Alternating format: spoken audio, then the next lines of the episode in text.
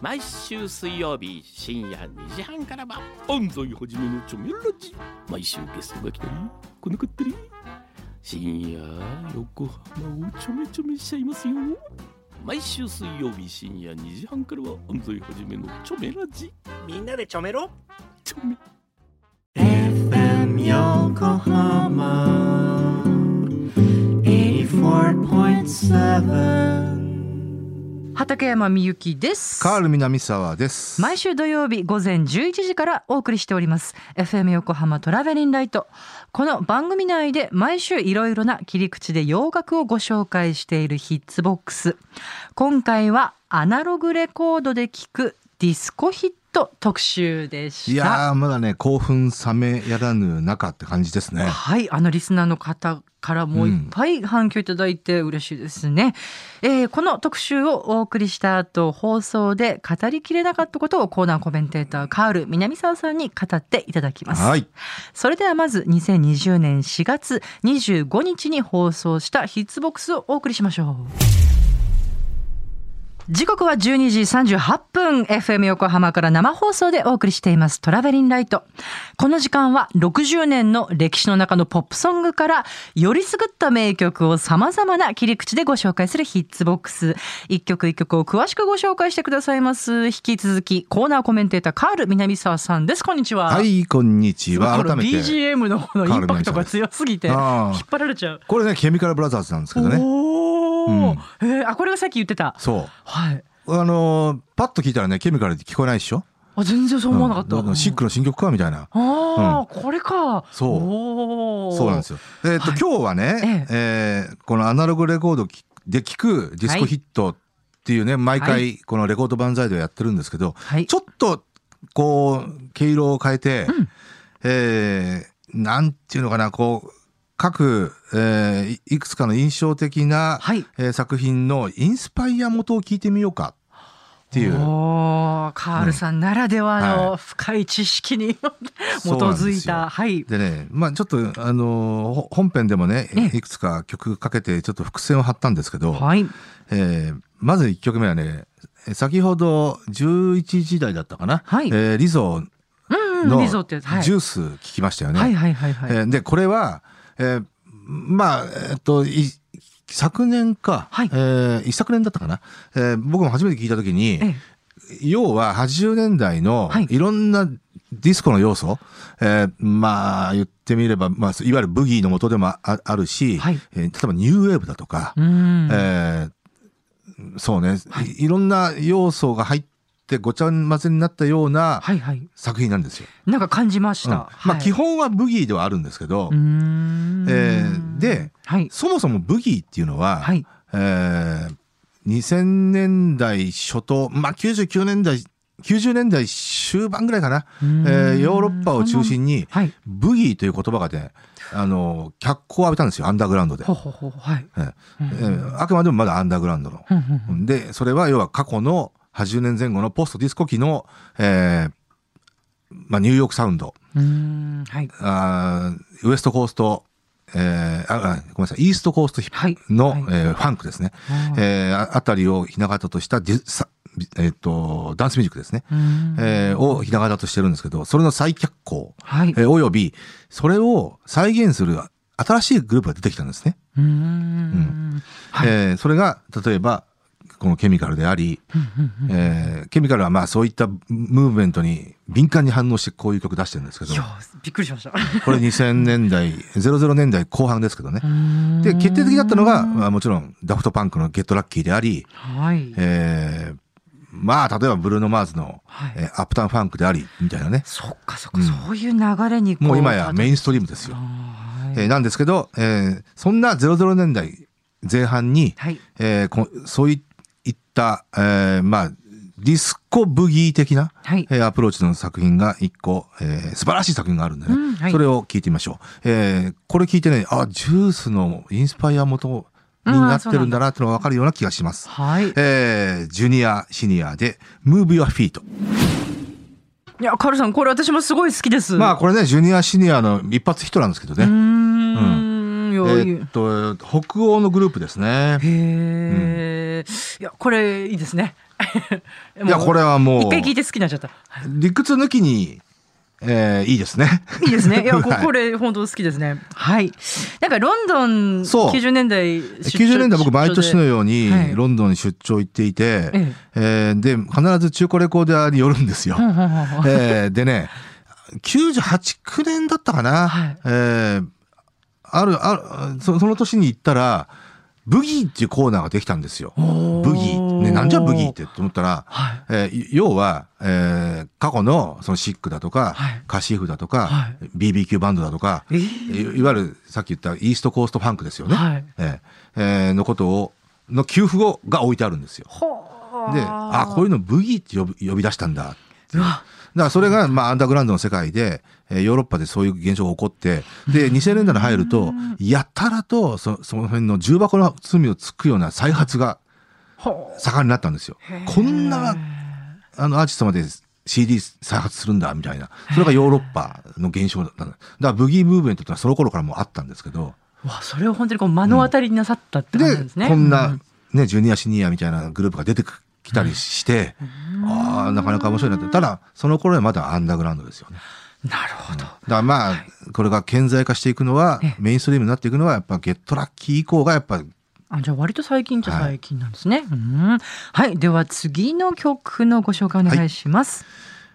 これね、はい今、これ、か、出ましたね。出ましたね。今あの一瞬 BGM が消えてきた。聞けばわかると思いますけど、うん YMO のタイタイトルアップなんですよ。はい。この曲。もう、もろ、えーはい。うん1980年の増殖という、はい。えーアルバムに入ってるはい。曲なんですけど、これはもうもちろん、し1968年全米ナンバーワンになった、はい。アーチー・ベルドレルズの Tighten Up のカバーなんですね。はい。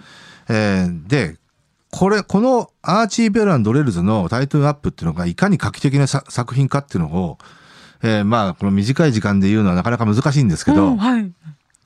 とにかくダンスミュージックの歴史を変えたような曲ですかああ、そうなんだ。ら。はい。うんうん。えー60年代のはい。ダンスミュージックブームって、これ The Twist から発する、 Do the ホニャララ現象となるんですけど、は Do the Locomotion、 Do the Monkey、うんえー Do the Popcorn、えーそんでそのうちの一環ではあるんですよね。 Tighten Up っていうのは、 Do the Tighten Up なんですよ。あ、そうタイプ、なんですか。 Tighten Up って新しいダンスを踊ろうよっていう。えーただ、これは、えーある意味ダンスミュージック、後のフィリーソウルに、フィリーダンサーですね。はいに通じるような、えー要はディスコの元ですよね。うんえーだからファンクの発展系。うんえーで、ダンスミュージックに100%特化した、えー初めての作品と言ってもいい言ってもいいんじゃないかな。まあ、初めてじゃないんですけど、うんうんうんうんまあ、それが全部ナンバーになったっていうのが画期的。あ、そうな、ナンバーワンになってるんですね。はい。という、えー作品です。はいえー本当素晴らしい作品だと思います。はい。えーアーチー・ベルドレルズで Tighten Up。はい。アーチーベルドドレルズで Tighten Up をお届けいたしました。いや、これね、ある意味ね、はい全米ナンバーワン史上、はい最もアバンギャルドな1位かもしれない。っておっしゃってるぐらい、はうん68年時点でこれですからね。まあ、ブラックアイドピーズの Boom Boom Pow にも通じるような、もうアバンギャルドな1位ですよ。うん、なんか語りっちゃ語りっていうところね。そうね。で、バックがもう、もう、言言ってみればもう JB 直結の、えーファンクと言ってもいいぐらいですよそう。ですね。こうなんか柔らかい感じもあったりとかしてね、いろんなね、ねはい、魅力がこれね、まあ、タイトルアップっていう曲のね、誕生っていうのはね、いろんな、うんあの、なんていうのかな、はい。裏話がいろいろあるんですけどね。ううん。これまた、ちょっとそれあれかなひあのポッドキャストの方で詳しく聞かせていただいたりするといいんですかね。えー、ちょっとすみませんじゃあ三曲目のご紹介お願いします。えー70年代屈指の隠れた名曲の一つはい。を紹介したいです。はい。えーこれ、個人的には僕ね、70年代のえ、えいわゆる、まあ、例えばアメリカのヒット、トップ40ヒット、はいえー名曲たくさんありますよね。はい。僕はね、うーん、3本指入れてもいいかおな。そんなそんなうん、大名曲。大名曲。うん。そのぐらい、僕は個人的には大好きな作品ですけど。ちょっとた楽しみです。ええうんで、これはね、ほぼ無名のはい男性二人組、ナイトフライトという、えー、グループのええー作品なんですけど、はい。こ実はこれを、えーこれ、や山下達郎さん。えーはい。がね、当時ええ、これね、えーまあ確か、ラジオライブだったかな、うんうんえー東京 FM かなんかの、えーそれでカバーしてるんですよ。は吉田美奈子さんとか、あ。あの辺と一緒に。ええあでもなんかこうすごく合いそうっていうか。そう。んんでねうん。その翌年だったかな？これはい。79年なんですけど、はい。えー翌年か翌々年かな ?80 年か81年、えーに、For You ってアルバムを出すんですけど、はえーその中で、そのライブやった時と同じメンツでやってるんですけど、へえーーでレレコーディングしてるんですけど、はい。A 面1曲目に、えーまさしくこのナイトフライトのこの曲を、お。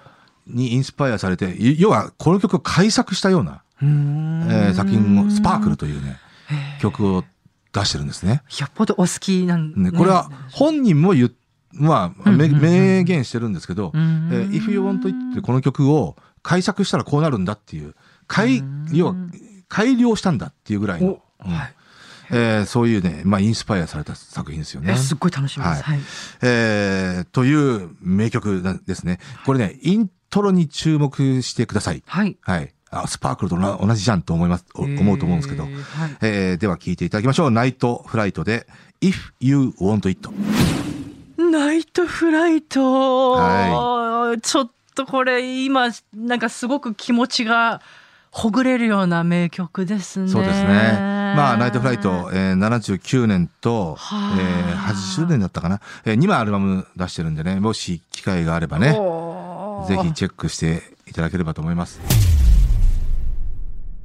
さあいかがでしたでしょういか。やいや、興奮ですよ、興奮。僕 うん。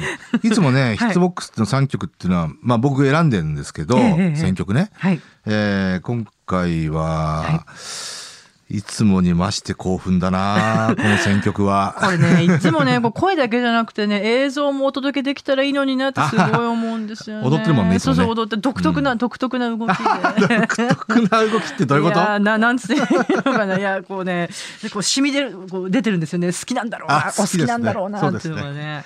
いやあの1曲目のジュニアシニアから、はいはい。もうちょっとたまらない感じでしたね。だ要は、ええ。そのブギムーブメントっていうのが起こってるよっていうのが、多分ね、あのーでもよ、よくよく考えたらどういうことなのっていう方が大勢だと思うんですよ。うんうんううん。だからそれを、うん。はい、えーちゃんと、えーまああー言葉で説明はい。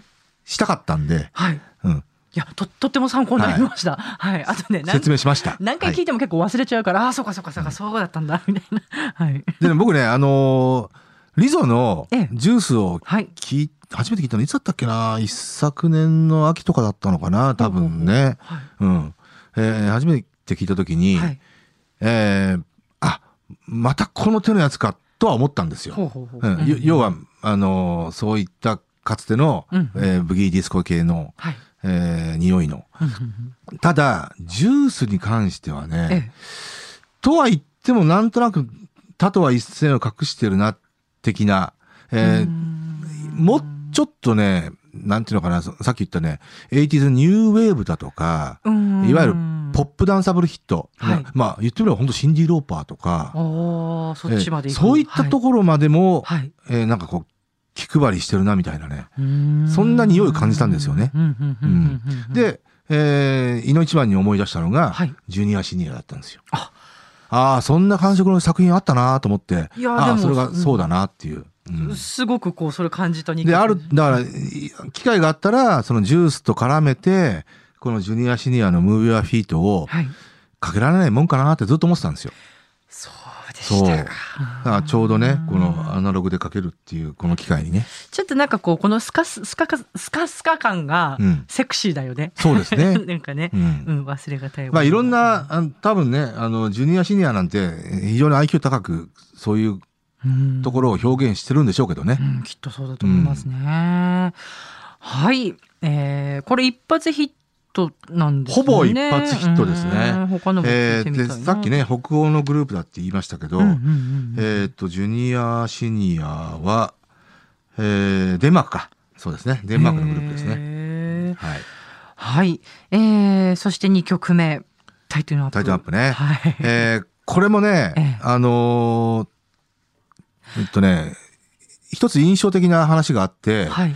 えーっとね、僕と同じぐらいだったか、まあ50代前半半ばぐらいの人かな、はい。えーがね、もううちの店に来て、うんうん。えーたまたま、えー Tighten Up を僕はかけたんですよ。はい、あのカールさんがねやってらっしゃるバー、シュワショそうですット、ね。まあ、はい、DJ バーみたいなところがあるんですけど、えーアーチー・ベルドレールズの Tighten Up をかけたんですね。うんうんそしたら、えこの曲って YMO なんじゃなかったの？って言われてああ、まあそういうふうに思ってる方もいたんだなっていうことで、えーアーチー・ベルドレールズをどっかでね、えーちゃんと紹介した方がいいなっていうね、ことを思ったわけですね。はいえーやっぱ、そうですね。あの、まあ、50前後ぐらいの方はね、はいえーこの YMO の増殖っていうアルバムは本当売れたアルバムなんで、んうんうんヒットしたアルバムなんで。で、僕も当時高校3年かな、えーやっぱ待望のアルバムアルバムだったんですよ。うーんで、なおかつ、えーこれし、確かシングルにもなったのかなこのタイトルアップ。うん。あそうだったんだ、うん。えーまあ、ラジオでもちょこちょこかかったりしてたんで、はい、えー非常に印象に残ってるんですけど、はい。えーまあ、要は、アーチー・ベルドレールズを、はい。えこれまた IQ 高く、あのーカバーしてるんですよね。あのうん そその IQ 高くって言葉ぴったりですねう。ん。うん あの、非常に肩の力を抜いて、うんうんうん IQ 低低い感じでカバーしてる体でやってるんですけどほうほうほう、非常に IQ 高いですよねほ。うほうほううんああそうかもしれないですね。うんあでも私もね長年ねあの全然オリジナルがあったって知らなかったです。ああ、なるほど そうでね。すね。んそう。で、多分、はいえーまあもちろんね、YMO っていうのは、はいえーこういったダンスミュージックの歴史はちゃんと分かってると思うんですよ。あきっとそうなんでしょうね。だからはい。このタイトルアップがいかに画期的な作品だったかっていうのをうん踏まえた上でやカバーしてると思うんですけど。うん、うんうんで、実はね、YMO ってね、はい。あの、ディスコで結構かかったりしましたからね。ライディーンだとかテクノポリスだとかかうん、ディスコでよ本当に耳にしましたから、ダンスミュージックをちゃんと作ってるんですよ。はあそうですか。あとこれそう興味深いのがこうそのフィリーダンス、ん？うんフィあのフィリーサウンドにもすごい直結していくっ。ていう話がね。えーうんなぜならば、はいえーアーチー・ベルドレールズっていうのは、はい。えーこの後ね、ギャンブルハフとつるむんですね。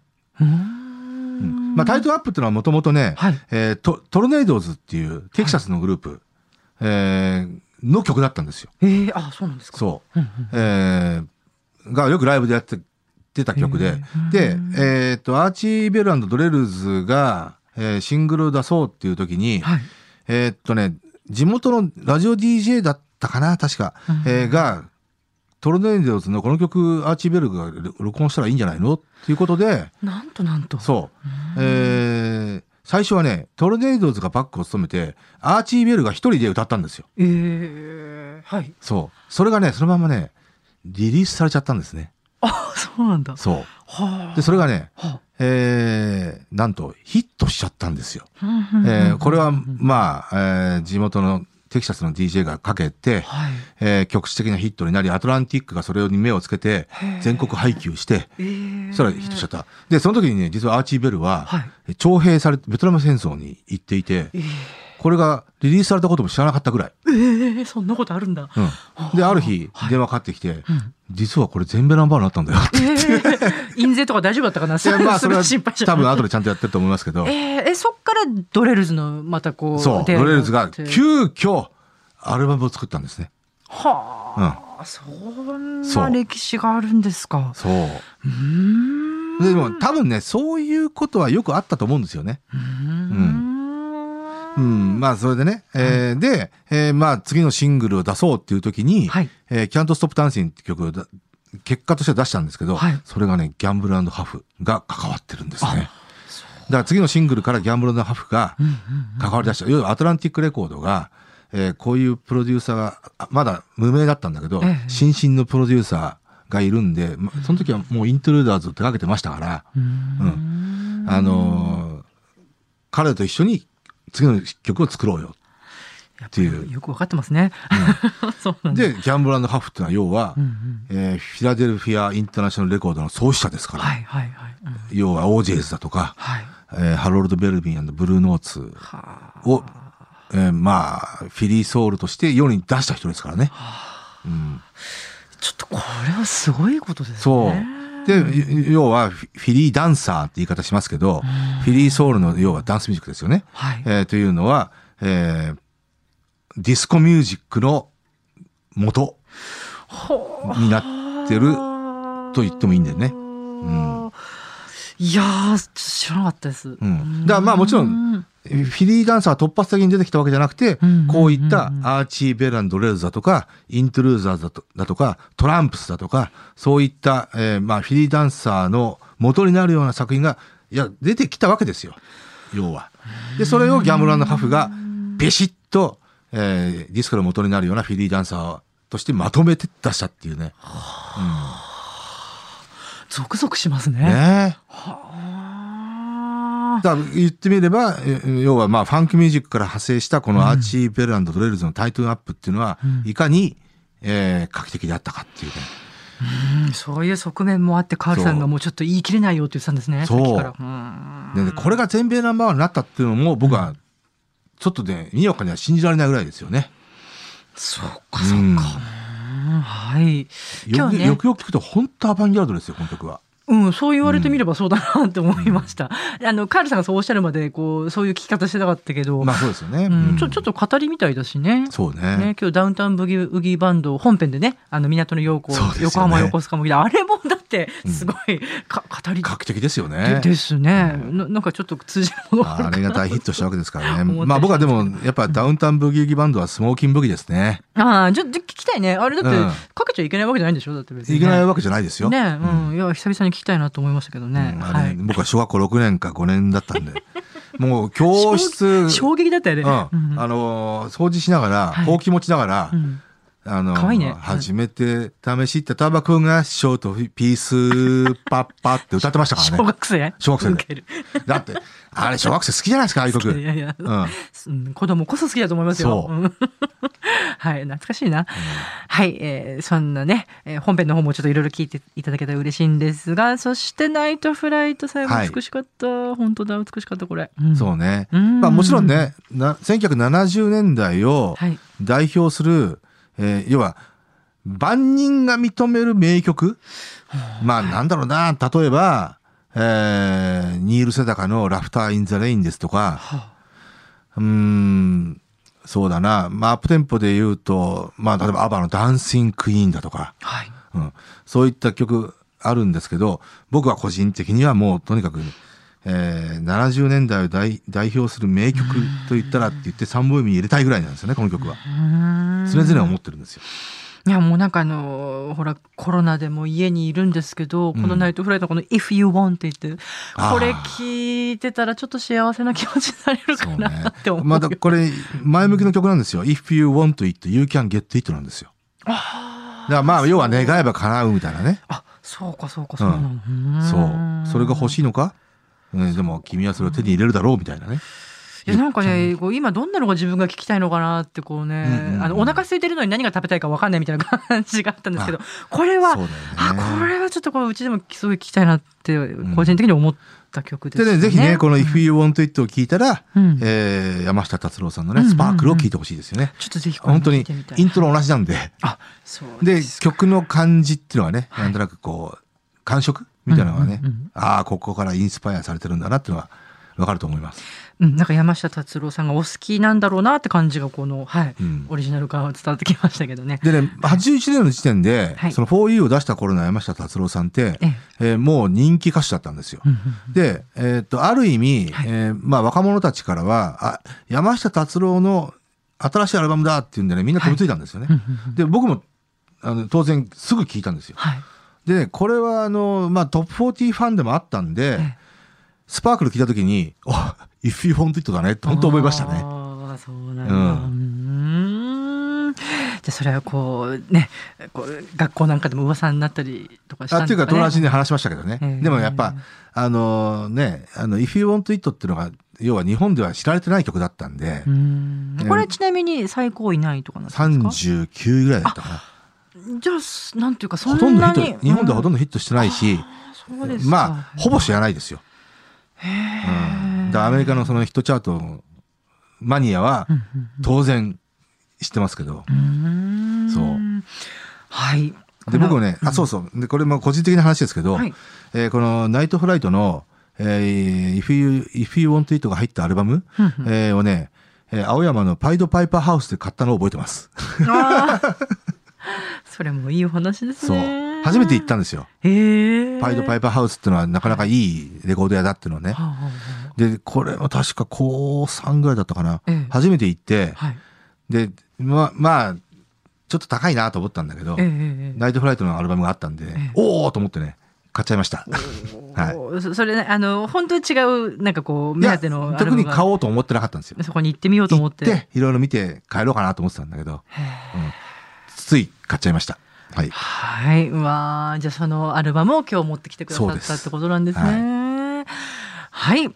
えー、それでは、まあ今日はこんな感じでお話をお聞きしました。また来週かな？ですね。はい。はいあのね、私たちはもう醤油せんべいばっか食べてるっていう話でも。あ、だけどさん醤油せんべいね。僕ね。僕ね、かきもち系かな。かきもち系？うん。あ揚げるやつね揚げるやつい。や、私ね、ちょが好きなんだな。もう、もちろん好きなんですけど、もうせめて揚げ物じゃなくて、ちょっとカロリー低い方でいこうと思って。でもね、はい。はい。ほぼ毎日一袋食ってますよ。美味しいんですよ。私も半袋ぐらい食べてます。知らない間に食べちゃって。そうですよね。はい。はい。じゃあちょっと、今何食べてます？って話もまたしたいと思います。そうですねではでは。はい、さようなら。